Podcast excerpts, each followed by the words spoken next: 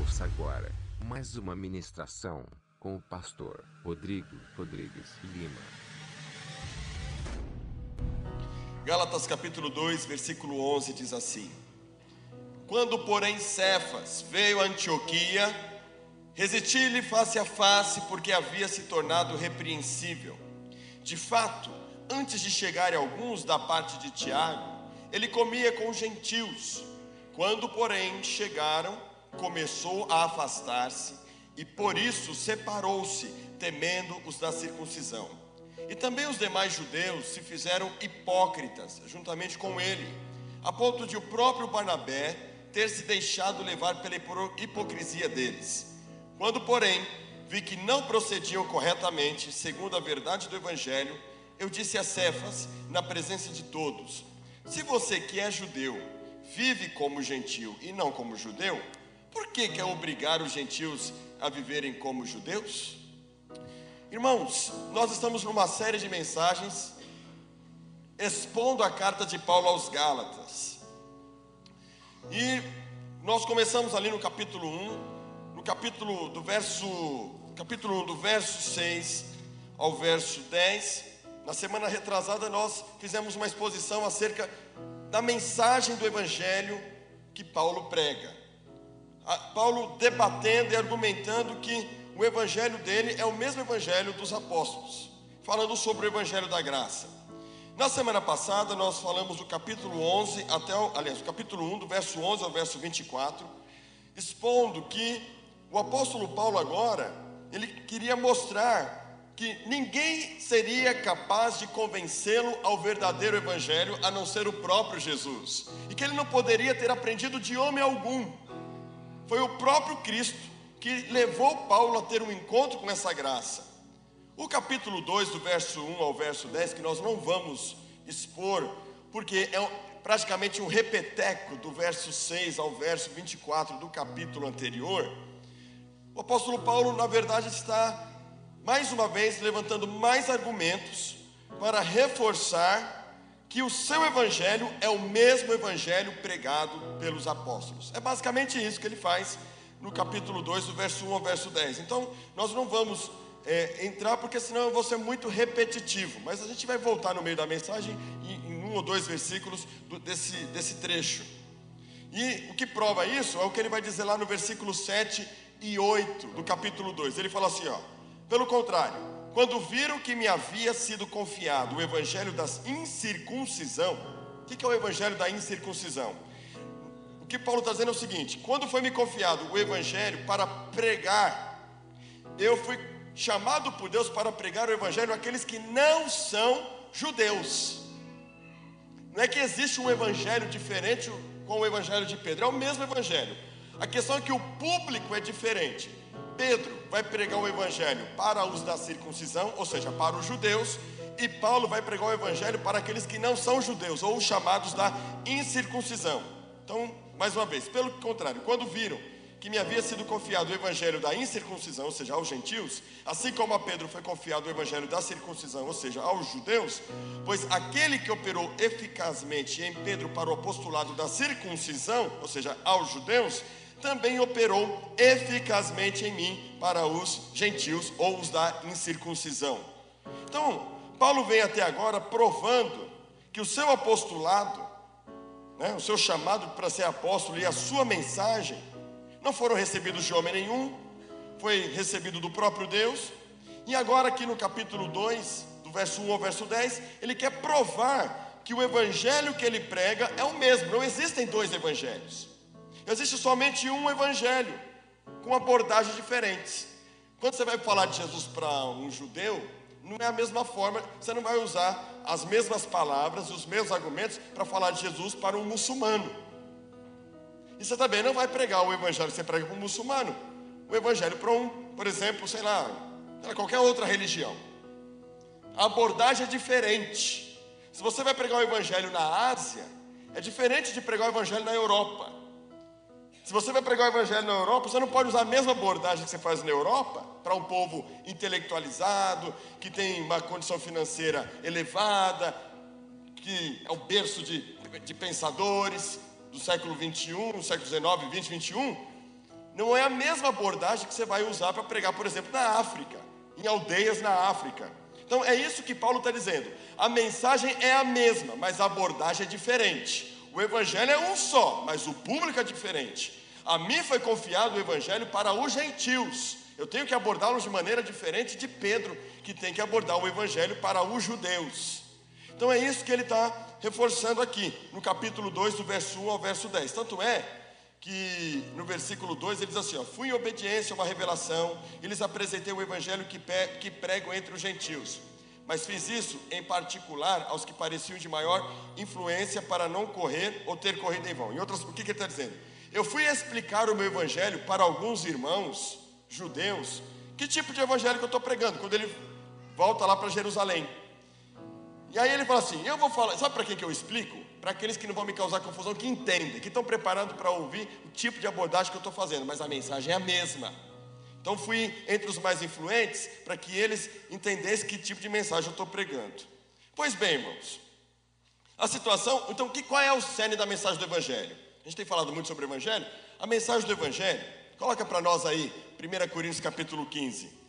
Qual é a mensagem do Evangelho? A gente está falando tanto do Evangelho, Evangelho, Evangelho.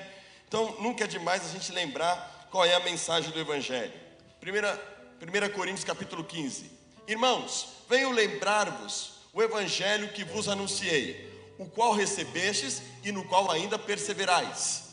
Por ele também sois salvos, se retiverdes a palavra tal como vou-la preguei, a menos que tenhais escrito em vão. Aí ele vem com, a, vem com a essência da mensagem. Antes de tudo, vos entreguei o que também recebi. Essa é a mensagem do Evangelho. Vamos ler todos juntos. Um, dois, três. Que Cristo. Não, não, lá no, no, no que lá? Um, dois, três. Que Cristo, nos nossos pecados, segundo as Escrituras, e que foi sepultado e ressuscitou ao terceiro dia, segundo as Escrituras. Muito bem, irmãos. Essa é a mensagem do Evangelho. Jesus morreu para nos salvar. Amém?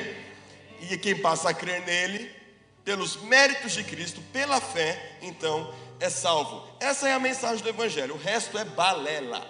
O resto é resto. E o que acontece?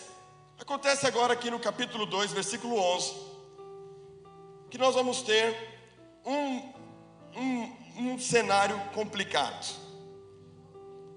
Pedro, sabendo que a Paulo foi confiado o evangelho da incircuncisão, ou seja, pregou o evangelho para os gentios.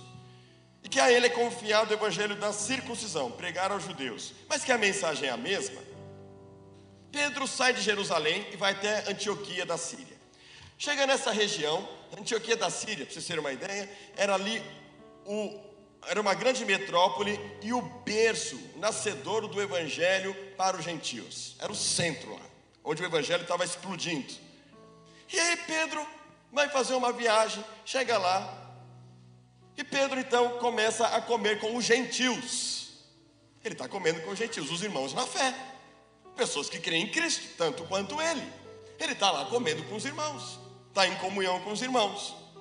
Mas aí, alguns irmãos de Jerusalém, judaizantes, que queriam combinar a mensagem da graça com a prática de obras, lembra que a gente já tem falado sobre isso? Alguns desses irmãos desceram até Antioquia. Pedro ficou sabendo que eles desceram até Antioquia. E então Pedro, diz a palavra de Deus, que vai se separar dos gentios e vai se associar somente com cristãos judeus. Então vamos fazer aqui uma ceninha. acho que é bacana para você entender, para você entrar na história comigo. Vamos chamar aqui, vem cá o Anderson, ah, essa fileira aqui, ó, vem cá o, o Dudu, o Igor, vem cá, isso, o Anderson, isso, vem aqui, tá bom, isso. Então, quem quer ser Pedro? Tá bom, tá aqui o Pedro. Então Pedro chegou de viagem, está aqui os cristãos gentios. pessoal da Galácia, cumprimenta eles aí. Aê, chegou o Pedrão, aê, Pedrão, está comendo com eles, feijoada. É, tá bem.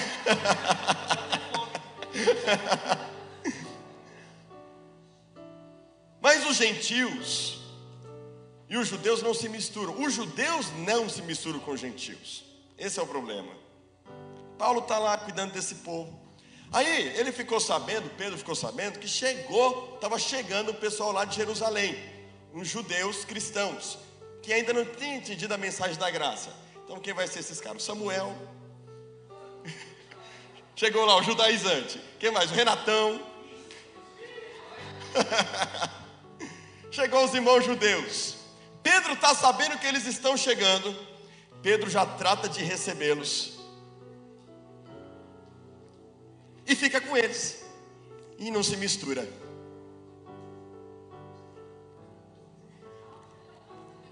Aí o Júlio, que é Paulo, vem cá, Júlio.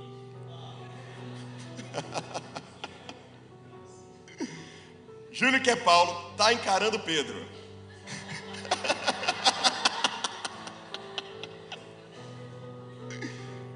e vai já tratar de cuidar dos irmãos gentios. Por quê? Quando Cefas veio a Antioquia, eu resisti ele face a face. Quer dizer, eu fiquei bravo. Por quê? Porque antes dos irmãos chegarem lá de Jerusalém, os judeus, ele estava com os gentios comendo. Mas aí ele ficou pensando: o que, que, vão que, que vão falar a meu respeito lá em Jerusalém? É melhor não arrumar confusão. Eu vou ficar só com eles e vou deixar Paulo com eles lá. E é melhor, é melhor não ter, é melhor, é melhor não fazer nada. Essa, esse é o cenário. Vocês entenderam, irmãos? Amém? Ficou claro agora? Nada melhor do que fazer um, um teatro. Obrigado. Vamos aplaudir eles. É, vamos aplaudir os nossos atores.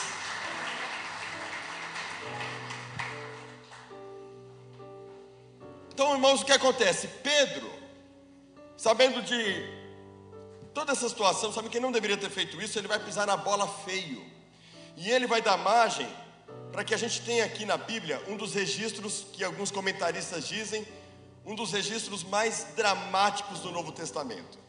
Um, um, dos registros mais tensos, uma das passagens mais constrangedoras e mais polêmicas do Novo Testamento, porque são dois feras, Pedro e Paulo, agora estão tretados. Está entendendo? Deu briga, a coisa foi feia, a coisa foi feia, a treta foi grande. Porque, agora, o que é importante destacar é que não é uma disputa de poder. Não é uma disputa de que, ah, porque Pedro teve com Jesus e ele, e ele começou a igreja, Paulo agora está com inveja e vai ficar brigando. Não é uma disputa pessoal. Não é uma disputa de vaidades. Pelo contrário, irmãos, é uma disputa que está colocando em xeque, na verdade, a mensagem do Evangelho. Porque imagine, se a igreja começa, a igreja primitiva lá, a primeira igreja, começa rachada desse jeito, hoje nós teremos a igreja cristã dos judeus praticando obras como além de Jesus para a salvação, e a igreja dos gentios que pregaria só a mensagem da graça, a mensagem que você é salvo pela fé somente nos méritos de Cristo. Imagina essa igreja hoje.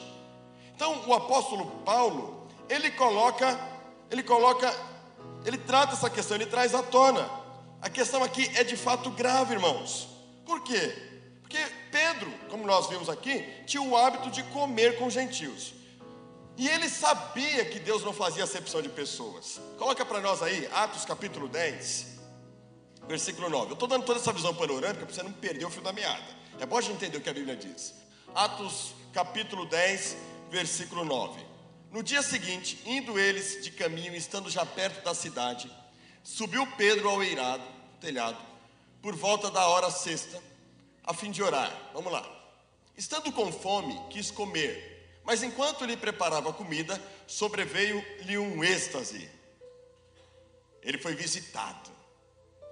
É o que a molecadinha gosta, né? É Pentecoste. Pedro estava lá, chá, foi visitado. Então ele viu o céu aberto e descendo um objeto como se fosse um grande lençol, o qual era baixado à terra pelas quatro pontas, contendo toda sorte de quadrúpedes, répteis da terra e aves do céu. E ouviu-se uma voz que lhe dizia, que se dirigia a ele: Levanta-te, Pedro, mata e come. Mas Pedro replicou: De modo nenhum, Senhor, porque jamais comi coisa alguma comum e imunda. Porque você sabe que judeu, por exemplo, não come porco. Muito provavelmente, penso eu, que ele ali tenha tido uma visão de algum animal que é considerado impuro para o judeu. E Deus falou: mata e come esse animal. Quer dizer, um choque para a cabeça do cara. Deus está mandando comer coisas impuras. Continua. Segunda voz, volta lá. Volta lá, volta lá, o 15. Segunda vez a voz lhe falou: Ao que Deus purificou, não consideres comum. Sucedeu isso por três vezes, quer dizer, precisou Deus insistir com o cara três vezes na visão. E aquele objeto então foi ao céu recolhido. Agora, versículo 28.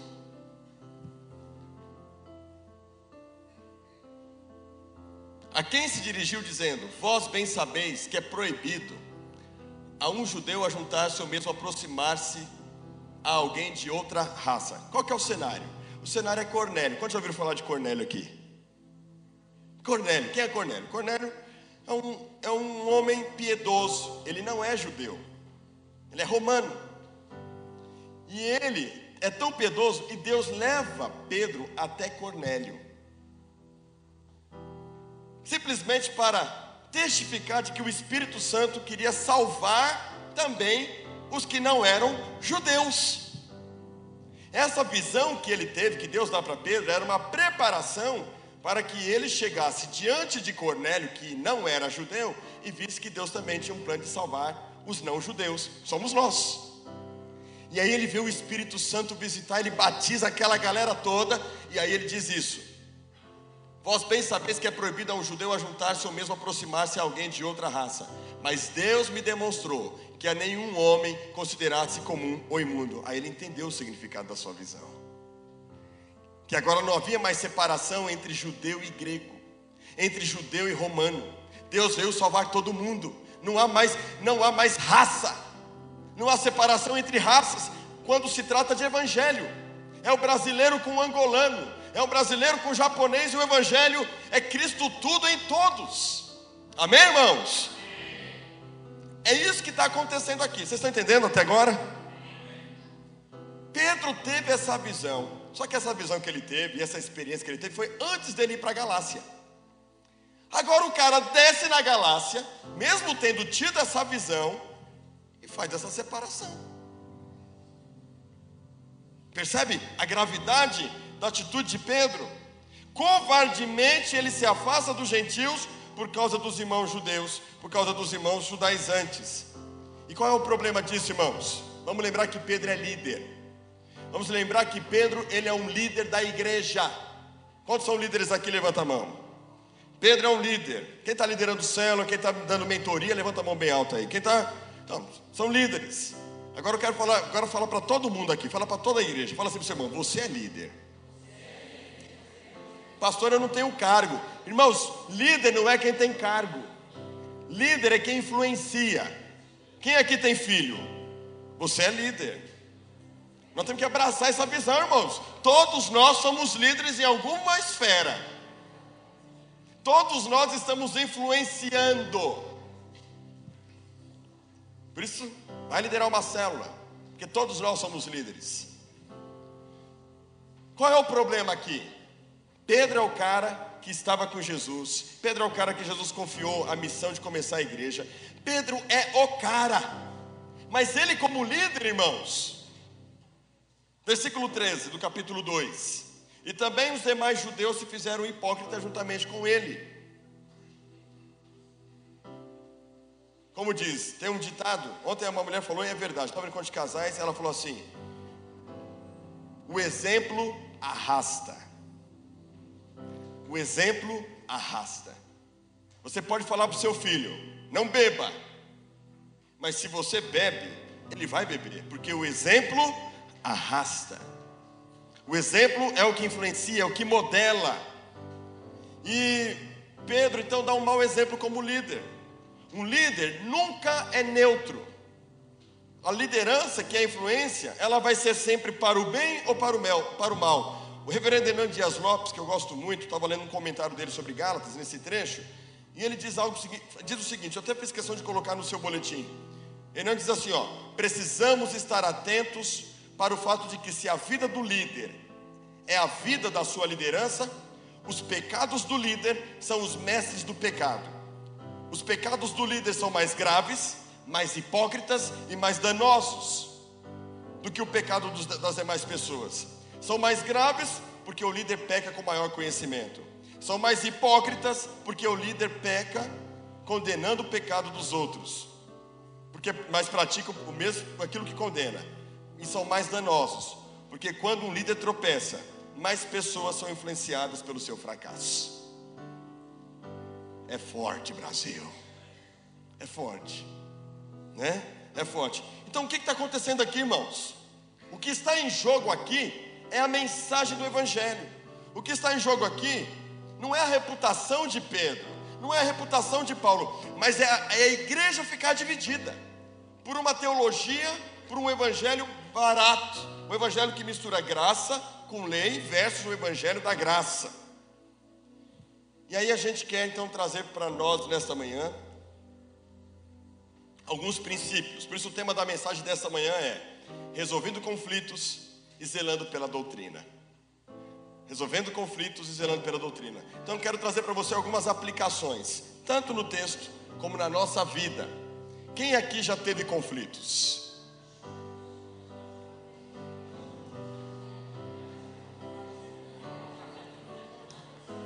Ô louco, olha o burburinho. então nós vamos pensar nesta manhã, irmãos, como resolver conflitos. Se você está em conflito com alguém, eu quero dizer para você nessa manhã que Deus quer te dar a oportunidade da reconciliação. Se você está em conflito com algum familiar, conflito com a liderança, com seu pastor, de repente, tem gente que tem conflito comigo eu não estou sabendo. É verdade. Então, hoje Deus te dá a oportunidade de você promover a reconciliação. Vou falar uma coisa para vocês. A Bíblia fala que nós, 1 Coríntios 4, pastores, líderes, somos dispenseiros das, das coisas que Deus fala, né? O que é o dispenseiro? O dispenseiro é aquele que cuida da dispensa. Sabe quando você faz uma compra na sua casa, aí você tem um monte de coisa lá? Você compra um monte de coisa lá. Você vai na feira, você faz a feira. Quando você coloca, você vai preparar comida para sua família. Você só põe lasanha na mesa todo dia? O que, que você põe na mesa? O que, é, o que você tem na dispensa. O que é que tem na dispensa hoje? Ovo. Então você vai dar ovo. Você vai dar ovo. 1 Coríntios capítulo 4, Paulo fala disso, irmãos. E o que, que a gente faz como pregador? Eu vou ser sincero com vocês. A gente está expondo Gálatas. Esse texto não é um tipo de texto que o pregador prega assim, num culto normal, não. Não é não. Ninguém prega isso aqui que eu vou pregar hoje. Ninguém. Mas calhou que como eu estou fazendo exposição, eu vou ter que pregar hoje. É o que tem na dispensa hoje para a gente comer. Amém, irmãos? Então, quem quer ser alimentado pela palavra? E às vezes a gente come umas comidas que não tem gosto assim, mas que sustenta. Essa é uma palavra que ela, de repente, o gosto dela pode não ser muito palatável.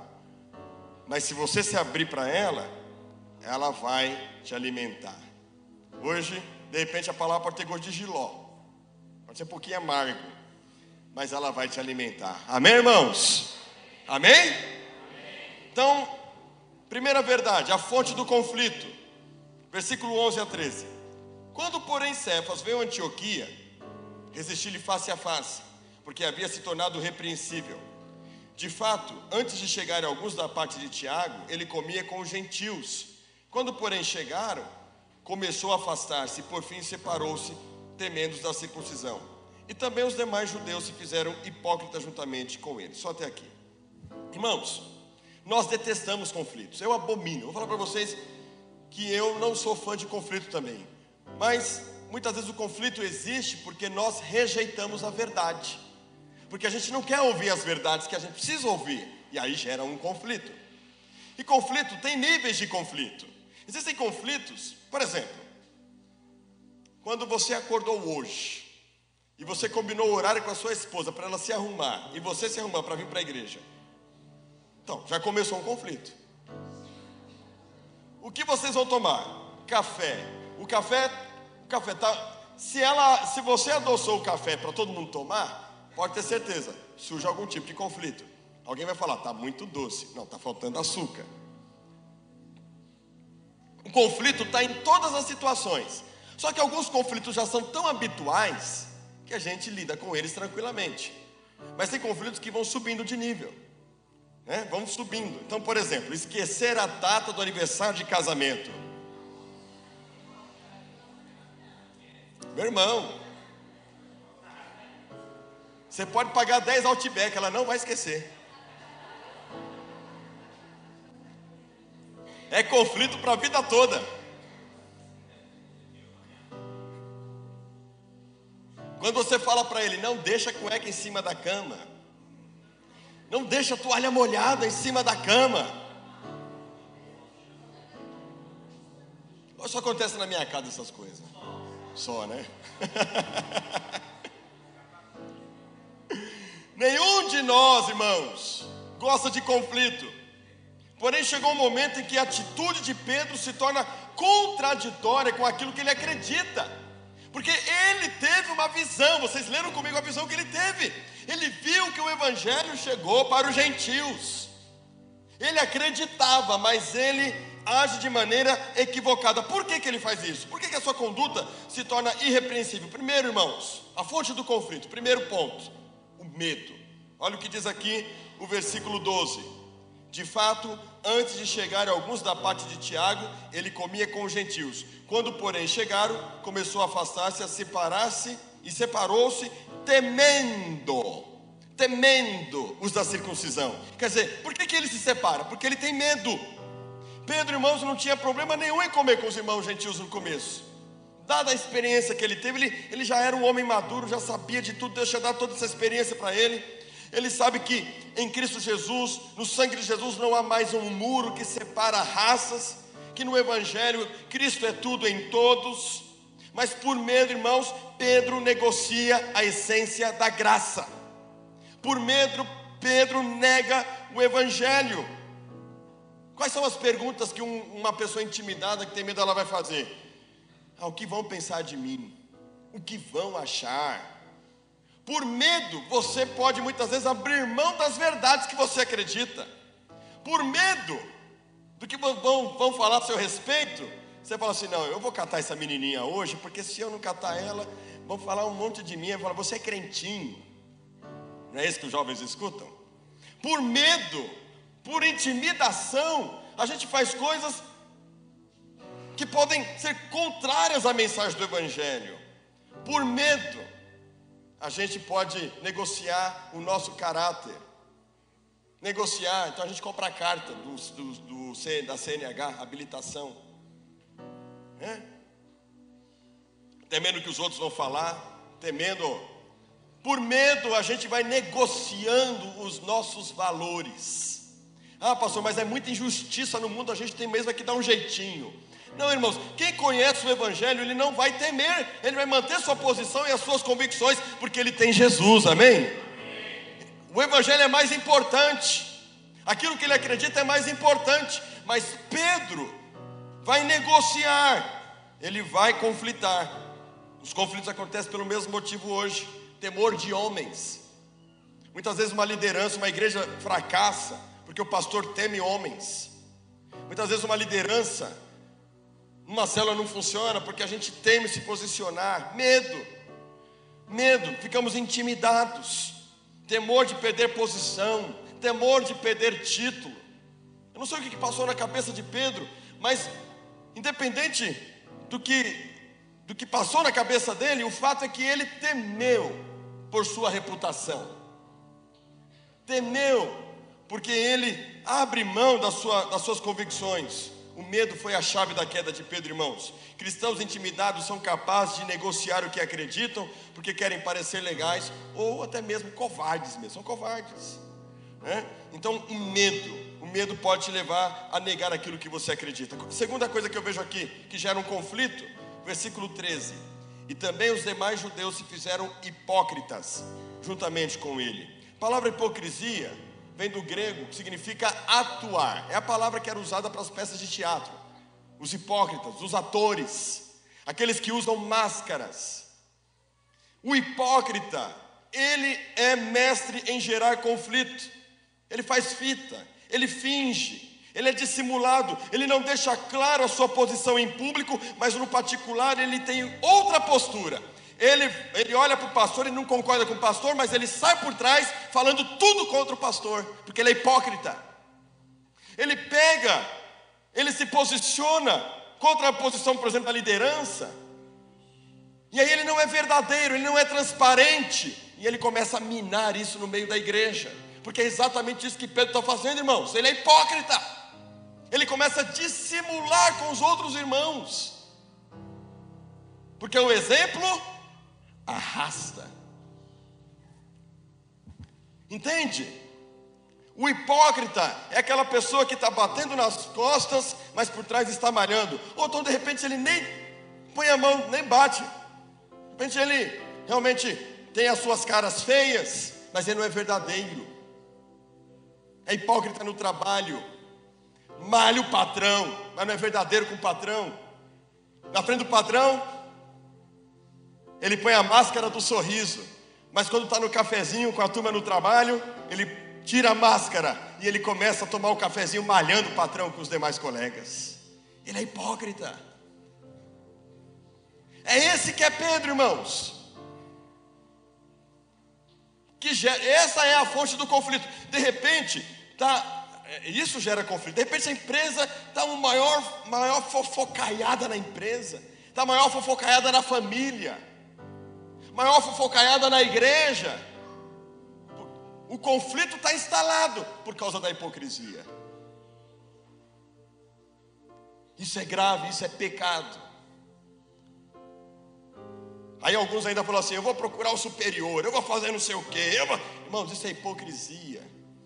Isso não é de cristão, isso é do diabo. E por causa dessa atitude, Pedro quase rachou a igreja. Percebe como é que é fácil rachar uma igreja? Age por medo e se torna hipócrita. Como é que você racha uma família? Age por medo e se torna hipócrita. Ai, a Roberta.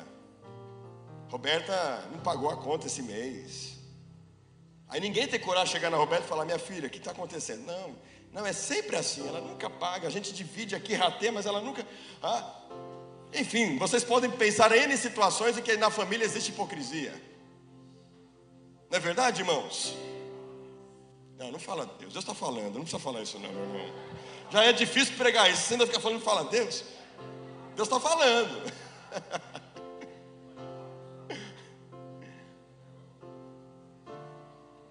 Aí alguém fala assim, mas eu estou na minha razão. Pedro estava na razão dele também. Ele poderia dizer que ele está na razão dele, ele poderia achar que estava tudo certo. Mas, irmãos, eu, eu, prefiro fazer como dizia um amigo meu: é melhor ficar vermelho na hora do que amarelo o resto da vida.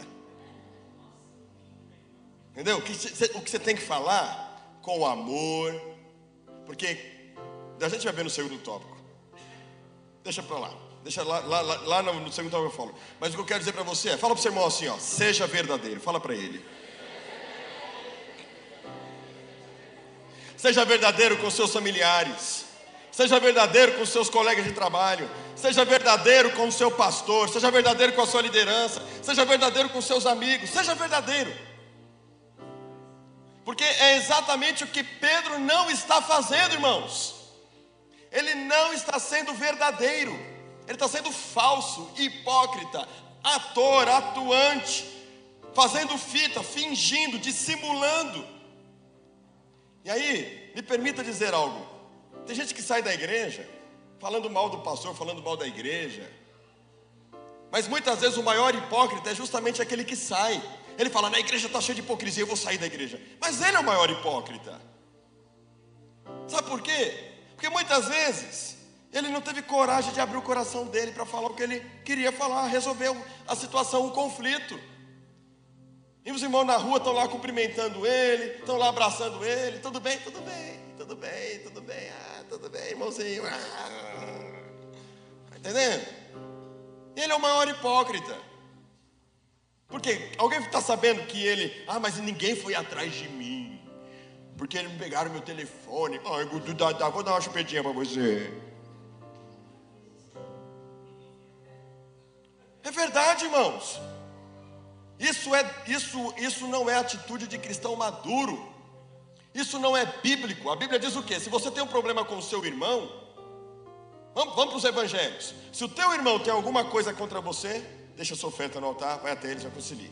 Se a pessoa não tem a oportunidade, vamos supor, com, o Anderson está com problema comigo, mas eu não estou sabendo. Como é que eu posso resolver o meu conflito com ele? Então, o hipócrita é ele, que não veio me procurar, que está fingindo, não falo. Agora, se o Anderson tem algum problema comigo e eu fico sabendo, qual é o meu dever? Anderson, vem cá. O que está acontecendo? Seja verdadeiro. Irmãos, isso racha a igreja, isso racha famílias, isso racha ambiente de trabalho, isso divide, quebra relacionamentos, e é isso que o diabo quer. Fala para o seu irmão, nunca seja instrumento do diabo, fala para ele. Fala assim, ó, agora fala para ele, seja instrumento de Deus. Promova a reconciliação. Amém, irmãos? Eu falei para vocês, né? Está na dispensa, irmãos. Não seja assim. Paulo, por isso que Paulo não tolerou a hipocrisia. Tinha cinco doutrinas da igreja em jogo aqui. Primeira doutrina da igreja em jogo: unidade. A primeira doutrina que está em jogo, versículo 14. Quando, porém, vi que vocês não procediam corretamente segundo a verdade do Evangelho, eu disse a Cefas, na presença de todos: se você que é judeu vive como gentil e não como judeu, por que quer obrigar os gentios a viverem como judeus? Quer dizer, ele está colocando em xeque a unidade, fazendo separação entre judeus e gentios, coisa que nós vimos aqui em Atos 10, 28, que não deveria ter feito, porque ele aprendeu com o próprio Deus de que não, Deus não faz mais acepção de pessoas, de raça, de etnias, de grupos. É isso que Paulo está mostrando para nós aqui, irmãos. Ele está combatendo porque a unidade da igreja está correndo risco. Eu vou te falar uma coisa, vou te ensinar uma coisa. Se tem algum irmão que está falando mal do pastor ou falando mal de alguém da igreja, sabe o que você faz? Bate um fio para o pastor e bate um fio para esse irmão da igreja. Você quer bater um fio? Ligar. Liga. Pastor fulano de tal está com problema com você. Sabe por quê? Porque eu faço isso. Se alguém chegar para mim falar mal do Nini, Nini fica despreocupado que essa pessoa vai saber. Por isso que, ninguém, por isso que eu nunca sei, nunca estou sabendo se alguém está falando mal. Nunca sei, mas é verdade. Mas se eu descubro, se eu sou informado, na mesma hora, irmão, vem cá, o fulano está bravo com você, ele resolve lá com ele. Tem um irmão nosso que é falecido já, e aí tinha uma pessoa que estava falando mal dele. Aí eu liguei para ele, né? Falei, irmão, tem uma pessoa que está falando mal do senhor, assim, assim, ó, liga lá para essa pessoa, conversa com ela lá. Sabe por quê? Porque esse é o papel do cristão, promover unidade. E se o seu irmão não vai te perdoar, sabe o que a Bíblia fala? Considera ele como ímpio. Porque é, é, é o que diz, é o que está escrito nos evangelhos, irmãos. E isso fortalece a unidade da igreja. Eu prefiro ficar vermelho na hora do que amarelo o resto da vida. Eu prefiro. Prefira você também fazer isso pelo bem da igreja, pelo bem da sua família, pelo bem dos relacionamentos, para o seu próprio bem. Combata a hipocrisia, combata o medo. Outra doutrina que está em choque aqui é a justificação pela fé. Só Jesus salva. E o cara está querendo, está se associando com os judeus, está dizendo: não, vamos, vamos aceitar também alguns ritos judaicos para que eles possam ser salvos também. Está em risco a doutrina. Veja só, se eu estiver falando alguma heresia, irmãos, vocês têm mais que o dever de chegar no pastor e falar: Pastor, isso aí é heresia. Ninguém é infalível. Não, mas eu sou ungido de Deus. Vou te falar: só existe um ungido e o nome dele é Jesus Cristo. Ungido significa Messias, Messias ou Cristo. Cristo, Messias, é ungido. Mas pastor, lá no, lá no Antigo Testamento não fala para não tocar no ungido. Ungido de Deus no Antigo Testamento é o rei. Ele que recebia óleo na cabeça. Eu não recebi óleo na cabeça, eu recebi imposição de mãos. Eu não sou ungido coisa nenhuma. Nossa, pastor, mas eu aprendi tudo errado. É, então por isso você está aqui, para aprender certo. Porque quando o cara começa a se valer dessa pseudo-autoridade, de uma unção sobrenatural, ele, ele quer se colocar acima da Bíblia, ele não pode ser repreendido, ele não pode ser corrigido, ele deve ser corrigido, e você tem Uma criança que por exemplo, teve um, teve um encontro com Deus das crianças aí. Teve encontro com Deus agora. Aí alguém lá parece que. Eu vou falar porque é doutrina, tem que falar mesmo. A pessoa estava pregando lá e falou assim: porque os ossos de Jesus foram quebrados. Aí uma criança, lá no encontro com Deus agora do Kids, levantou a mão. Não está escrito isso na Bíblia, não. Na Bíblia está escrito que nenhum dos ossos dele foi quebrado. Aí a pessoa entortou lá. Até as nossas crianças são bereanas, graças a Deus.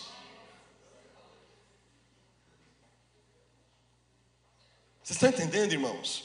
O nosso compromisso é com a verdade, amém, irmãos? Então, tem que combater sim as heresias liberdade da lei. O povo estava livre da lei e o cara queria trazer o povo para a lei de novo. Olha só o que diz aqui 2, 17 e 18. Mas se nós, procurando ser justificados, 2, 17, Gálatas 2, 17. Mas se nós, procurando ser justificados em Cristo, fomos também achados pecadores, será que significa que Cristo é ministro do pecado? De modo nenhum. Porque se volto a edificar aquilo que destruí, a mim mesmo constituo transgressor. Porque eu, mediante a própria lei, morri para a lei, a fim de viver para Deus. Estou crucificado com Cristo. E, então, o que, que Paulo está falando aqui? Combatendo. Pedro, se você está se associando, fazendo essa separação, esse racha no meio da igreja, você está colocando em perigo aquilo que, que Cristo já, já, já destruiu. O Evangelho está em perigo, a graça de Deus está em perigo. Por quê?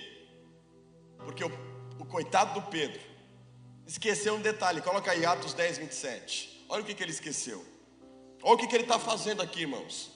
Falando, ele, falando com ele, entrou muitos reunidos ali. 28, de novo. A quem se dirigiu dizendo: Vós bem sabeis que é proibido a um judeu ajuntar-se ou mesmo aproximar-se a alguém de outra raça. Mas Deus me demonstrou que a nenhum homem considerasse comum ou imundo. 34 agora. Verso 34 de Atos 10. Então falou. Vamos ler todos juntos, bem forte: um, dois, três.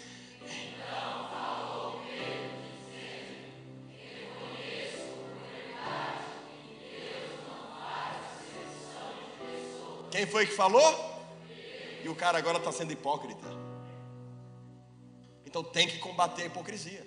Tem que chegar junto, não é não, Renatão? Corretíssimo. Deus não trata pessoas com parcialidade. Pedro reconheceu que ao o Espírito Santo sobre Cornélio, irmãos, um gentil, o Evangelho não faz acepção de pessoas. Agora, por que, que ele faz isso de novo? Por medo, por hipocrisia. Terceiro, por legalismo. Versículo 14. Olha o versículo 14. Quando, porém, vi que não procediam corretamente segundo a verdade do Evangelho, eu disse a Cefas na presença de todos: Se você que é judeu, vive como gentil e não como judeu, por que quer obrigar os gentios a viverem como judeus? Ou seja, por que, que você quer obrigar o povo a viver na lei? Legalismo. Legalismo. A questão central aqui foi o legalismo. Quer dizer, não adianta uma lista de pode ou não pode, irmãos. Não adianta a gente querer mudar as pessoas também, impondo sobre elas regras de conduta.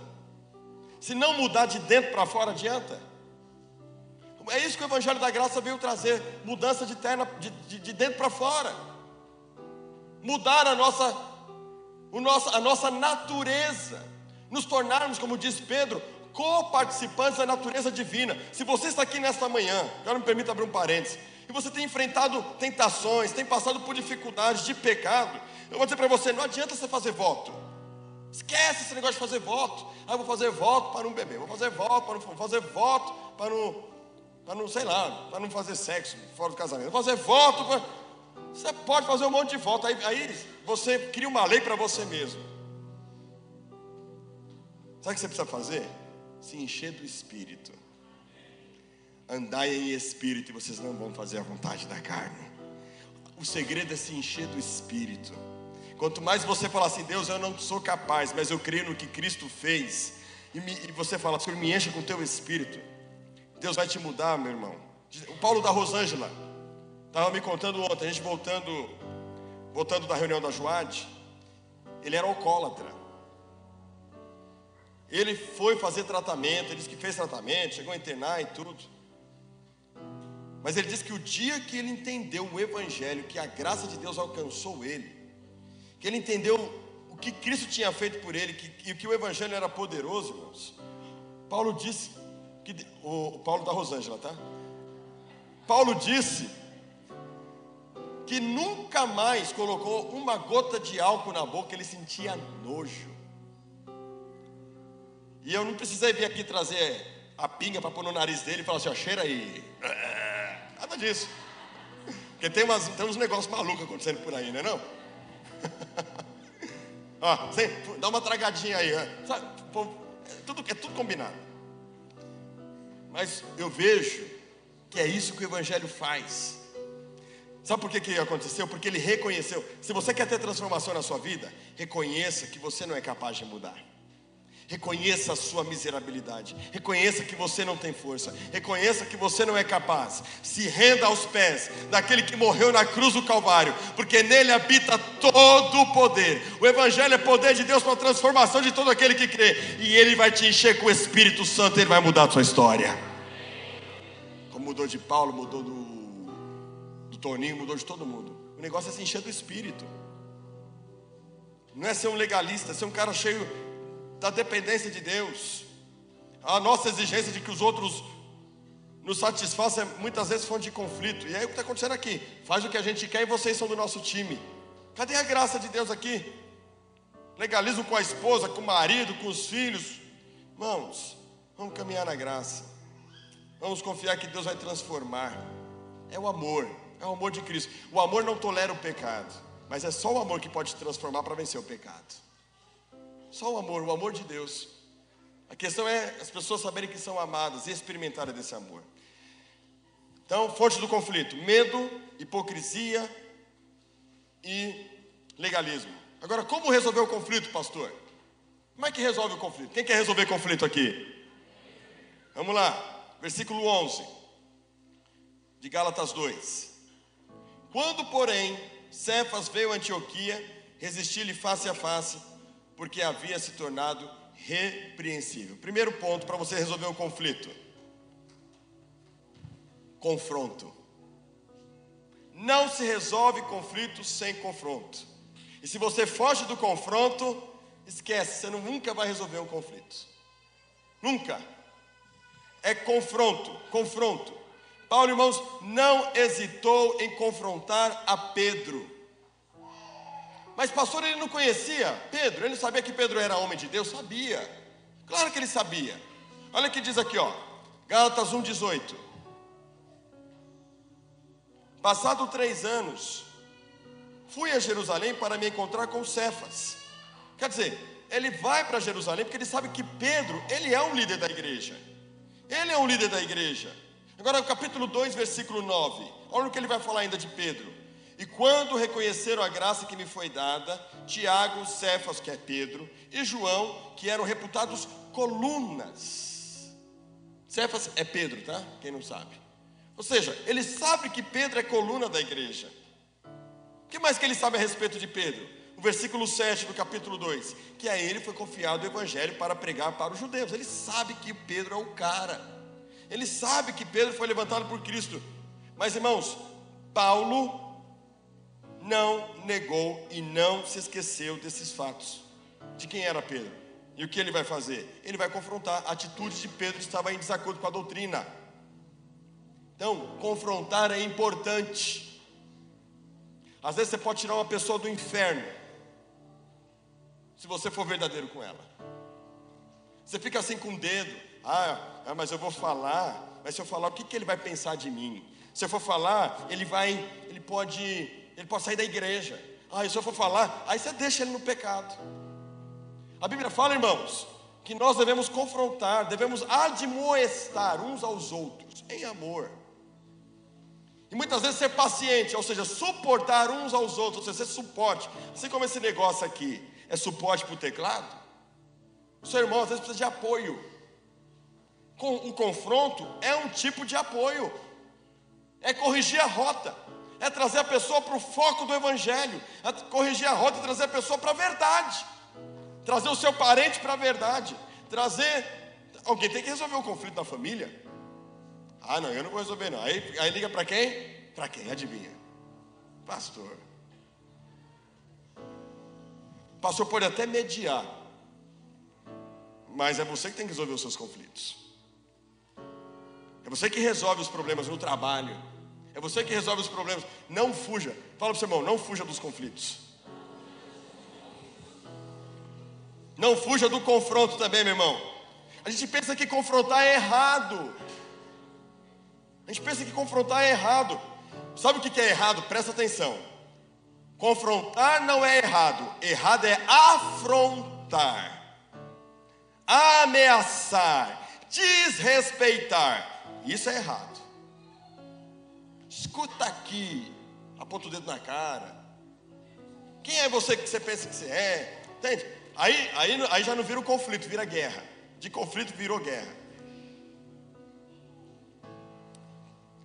Quantos querem fazer do jeito de Deus aqui? Diga amém. Do jeito de Deus não existe afronta, existe confronto. Do jeito de Deus, irmãos, nós promovemos a correção com amor. E temos que confrontar, confrontar o legalismo do irmão muitas vezes. O problema do nosso povo brasileiro, a nossa cultura, não sei, na Angola, na Angola eu não senti isso. Mas o brasileiro é milindroso. Você já percebeu que o brasileiro é milindroso? Tudo que você fala, o brasileiro fica dodói. Sentiu, né? Não tem problema não, ninguém vai te pegar não, eu te protejo na saída. Mas lá na Angola, quando eu estava lá, os irmãos lá falam que tem que falar e falam. Eu falei, meu Deus do céu, não quer nem saber quem está na frente, quem não está. Às vezes vira até afronta mesmo, não é? Angolano não tem esse negócio não. Americano também não tem esse negócio não. O que tem que falar para você, ele fala. Não é menininha que foi para... O que americano tem que falar, ele fala. Agora o brasileiro não. Ah, falou, olha como ele falou comigo. Ele não respeitou meus sentimentos. Estou de mal.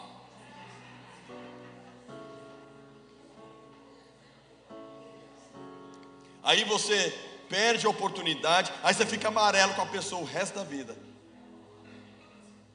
Você não precisa, irmãos, veja só, você não precisa ser desrespeitoso, você não precisa ser grosso, ignorante, mas você tem que ser verdadeiro.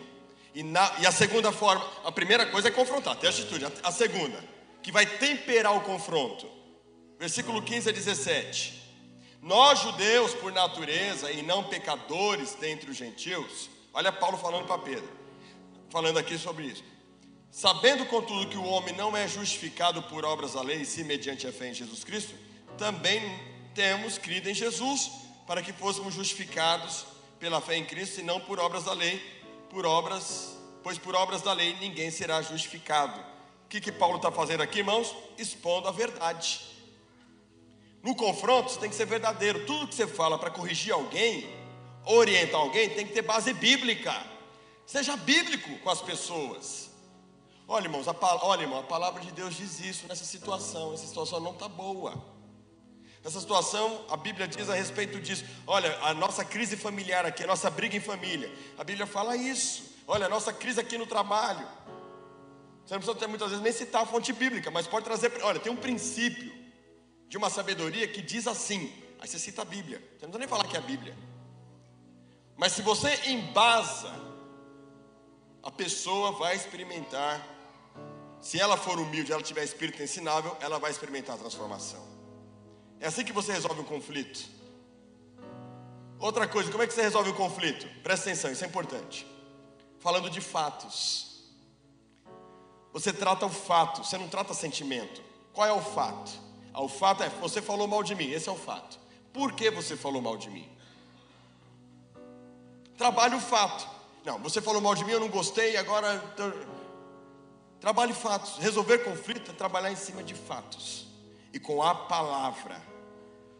90% do meu ministério é resolvendo conflitos. Pastor, problema no casamento. Pastor, meu filho não sei o quê. Pastor, minha mulher não sei o quê. Pastor, meu marido. Pastor, lá no meu trabalho. 90% do meu tempo é resolvendo conflito. É aconselhamento é a agenda, é porque o casamento não está ajustado. Eu não estou falando que isso, é, o que eu quero dizer para você é o seguinte: o tempo inteiro eu estou lidando com conflitos. E como é que eu resolvo os conflitos? Eu não resolvo, quem resolve é Deus. Mas como é que eu trabalho para resolver os conflitos? Com a palavra de Deus. Se você me procurar e falar assim, pastor, quero me separar da minha mulher, o que, que eu vou falar para você? Eu vou falar o que a Bíblia diz. A não ser que você esteja sendo ameaçado de morte, o cara te bateu e você vai morrer, aí cada caso é o caso. Mas fora isso, ah, é, é o nosso gênio, a nossa, a nossa, a nossa personalidade, né? Ah, é o nosso. Não, aí vamos trabalhar. Tá? É questão de se converter. Converter ao caráter de Cristo. Seja pela verdade. Pedro e Paulo estavam nesse embate porque Pedro negou a verdade. Porque Pedro foi covarde. Engraçado, né? O mesmo Pedro que uma criada disse: Você é um deles. E ele fala assim: Eu? Eu nunca vi esse cara. Sabe que está na personalidade de Pedro, essa coisa de negar, de ser mas Deus é misericordioso, Deus usa as pessoas assim. Isso não afeta que Deus tinha um grande propósito para Pedro. Aqui, irmãos, está a prova de que nenhum homem é infalível, de que ninguém pode errar. Mas se você parou de ir para a igreja porque um dia alguém falou alguma coisa para você e você não foi resolver, hoje eu te chamo ao arrependimento, à mudança de mente. Fala, Deus, eu não quero mais ir para vir para a igreja achando que as pessoas estão pensando, ah, o que, elas vão pensar porque, porque eu fiz. Isso não é cristão, isso não é maduro, isso não é sábio. Você não pode negar, você está negando a fé fazendo isso. Você está negando o evangelho que reconcilia. Então hoje Deus está nos chamando a essa reconciliação. Amém, irmãos? Pare de valorizar demais o homem. Pare de valorizar demais a expectativa. Pare de colocar a expectativa muito no outro. Coloque a sua expectativa em Deus. Coloque a sua expectativa nele, seja sempre pela verdade, pela graça de Deus. Terceira e última verdade na solução de conflito. Coloca aí para nós Atos capítulo 15, versículo 9. Muitos estudiosos acreditam, e eu estou com eles, de que o concílio de Jerusalém aconteceu depois desse conflito.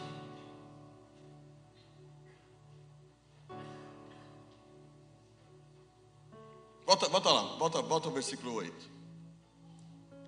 Volta, pode voltar, João. Ora, Deus, que conhece os corações, lhe deu testemunho, concedendo o Espírito Santo a eles, eles quem? Os gentios, como também a nós nos concedera. E não estabeleceu distinção alguma entre nós e eles, entre judeus e gentios, purificando-lhes pela fé o coração. O que está acontecendo aqui? O próprio Pedro depois de todo esse conflito, o próprio Pedro está dizendo: gente, não pode haver mais separação entre nós, porque no Evangelho agora a gente é tudo um time só. É Pedro que está falando aqui, irmãos. Coloca aí o versículo 7. Havendo grande debate, Pedro tomou a palavra e lhes disse: Irmãos, vós sabeis que desde há muito Deus me escolheu dentre vós para que por meu intermédio ouvissem os gentios a palavra do Evangelho e crescem. Esse Pedro é ousado, né? Ele está falando, aos gentios. Deus me chamou muito antes. Depois desse embate aqui, da Galácia. Continua. Ora, Deus que conhece os corações, lhes deu testemunho, concedendo o Espírito Santo a eles, como também a nós nos concedera. 9 e, a, e não estabeleceu distinção alguma entre nós e eles, purificando-lhes pela fé o coração. Agora, pois, por que tentais a Deus, pondo sobre a serviço dos discípulos, quer dizer, os gentios discípulos, um jugo que nem nossos pais puderam suportar, nem nós, ou seja, cumprir regras, seguir a lei. Mas cremos que fomos salvos pela graça do Senhor Jesus, como também aqueles o foram. E toda a multidão silenciou, passando a ouvir a Barnabé e a Paulo, que contavam quantos sinais e prodígios Deus fizera por meio deles entre os gentios. Depois que eles terminaram, falou Tiago, dizendo: Irmãos, atentai nas minhas palavras. Esposo Simão, que é Pedro, como Deus primeiramente visitou os gentios, a fim de constituir dentre eles um povo para o seu nome. Conferem isto, com isto as palavras dos profetas, como está escrito. Cumpridas estas coisas, voltarei e reedificarei o tabernáculo caído de Davi, e levantando de suas ruínas, restaurá-lo-ei, para que os demais homens, demais homens quer dizer, aqueles que não são judeus, busquem o Senhor e também todos os gentios sobre os quais tem sido invocado o meu nome. Até aí, por enquanto. Qual é a terceira? Qual é o resultado, irmãos? Que a resolução de conflitos deve produzir? Reconciliação. Deus é Deus de reconciliação. Deus quer restaurar sua família. Deus quer restaurar a tua relação com algum irmão que te chateou. Deus quer restaurar a tua relação com algum amigo seu no trabalho. Deus quer restaurar, irmãos, irmãos, as nossas relações. Você parar de ficar vazando. Quando, sabe a maior prova de que você de repente não está restaurado? É que toda vez que toca em determinado assunto, você vaza. Que é o pus. Né? Você toda hora fica tocando assunto, toda hora, coisa, a coisa já faz 20 anos que passou, mas 20 anos você lembra que tal pessoa falou ou fez tal coisa com você. Mas Deus não quer isso para mim, para você, né? Não quer. Reconciliação. O alvo do confronto sempre será a reconciliação. Eles, irmãos, veja, Pedro errou, errou mas ele não foi carnal ao, a ponto de se justificar. Porque quem não quer resolver o confronto, o conflito, se justifica. Justiça própria. É, mas você não sabe o que ele fez, você não sabe o que ela fez, você não sabe o que ele falou, você não sabe o que, você não sabe o que eu passei, você não sabe, porque eu fui injustiçado. E isso, irmãos, não é de Deus, porque Deus tem coisas maiores para mim e para você, amém? Deus quer fazer isso na minha vida e na sua vida. Aí o que, que Pedro vai fazer depois de levar essa bronca de Paulo? 2 Pedro capítulo 3, versículo 15. Olha o que, que Pedro vai fazer, irmãos. 2 Pedro 3,15. E tende por salvação, carta escrita por Pedro, a longanimidade de nosso Senhor, como igualmente o nosso amado irmão. Irmão? Como é que ele chama esse irmão de? Amado. Amado. Amado irmão Paulo escreveu, segundo a sabedoria que lhe foi dada, segundo a sabedoria que, ou seja, ele reconhece que Deus deu para Paulo sabedoria. Versículo 16. Ao falar acerca desses assuntos, como de fato costuma fazer em todas as suas epístolas, epístola é a palavra grega para carta, nas quais há certas coisas difíceis de entender. Quer dizer, ele não deixa de dar uma cutucadinha, né? Que os ignorantes e instáveis deturpam como também deturpa as demais escrituras. Quando ele diz demais escrituras, ele está reconhecendo que Paulo é inspirado pelo Espírito Santo. Ele coloca os ensinos de Paulo no mesmo patamar das escrituras, para a, sua para a própria destruição deles. Eles promovem a reconciliação. Pessoas de Deus. Quem aqui é de Deus? Pessoas de Deus têm espírito ensinável. Pessoas de Deus são humildes para reconhecer quando erram, não para ficar apontando o dedo e afrontando os outros, mas confrontem amor. Procura sempre fazer juízo. Presta atenção. A gente sempre tem que pensar da seguinte forma, irmãos: o meu irmão é de Deus, o meu pastor é de Deus, a minha esposa é de Deus, meu filho é de Deus, meu amigo é de Deus. Se ele falou alguma coisa que eu não gosto, primeiro eu vou lembrar, ele é de Deus. Então eu vou me acertar com ele. Ele não, de repente ele não fez por mal. Mas aí a gente abraça aquele negócio, põe dentro do coração e vive a vida inteira amarelo. E deixa de viver, viver o projeto de Deus, viver a graça, porque está ferido. Mas Deus quer curar suas feridas hoje, amém? Deus quer que você perdoe hoje. Deus quer que você promova reconciliação. Tá certo, doutora Bia? Aí o consultório dela vai começar a esvaziar. Porque o povo, o povo não tem coragem de falar para as pessoas, mas vai falar para o psicólogo. Aí o psicólogo fica lá, tentando ajudar a pessoa a ser verdadeira, a ter um encontro com ela mesma, para ela ser curada, para ela levar a cura. Por quê? Porque não quer fazer o que tem que ser feito, que a Bíblia manda fazer. Irmãos, pessoas de Deus têm espírito ensinável e são transparentes estão sempre prontas a ouvir e a reconhecer seus excessos. Jamais negue a verdade de Deus, aquilo que você crê. Não faça como Pedro. Não faça como Pedro que dissimula, é hipócrita e faz de conta quando ele é de fato. Mas se você errar, faça como Pedro. Se submeta. a palavra de Deus. Deus vai restaurar sua vida, seu lar, seu ministério e, sobretudo, Deus vai restaurar o teu coração. Como é que está o teu coração hoje? Deus quer te dar um novo coração. Como é que está a tua relação com as pessoas que te machucaram? Deus quer restaurar o teu coração hoje. Como é que está a tua relação com o seu patrão, com seus colegas de trabalho, com a sua liderança, com o seu pastor? Deus quer restaurar o teu coração.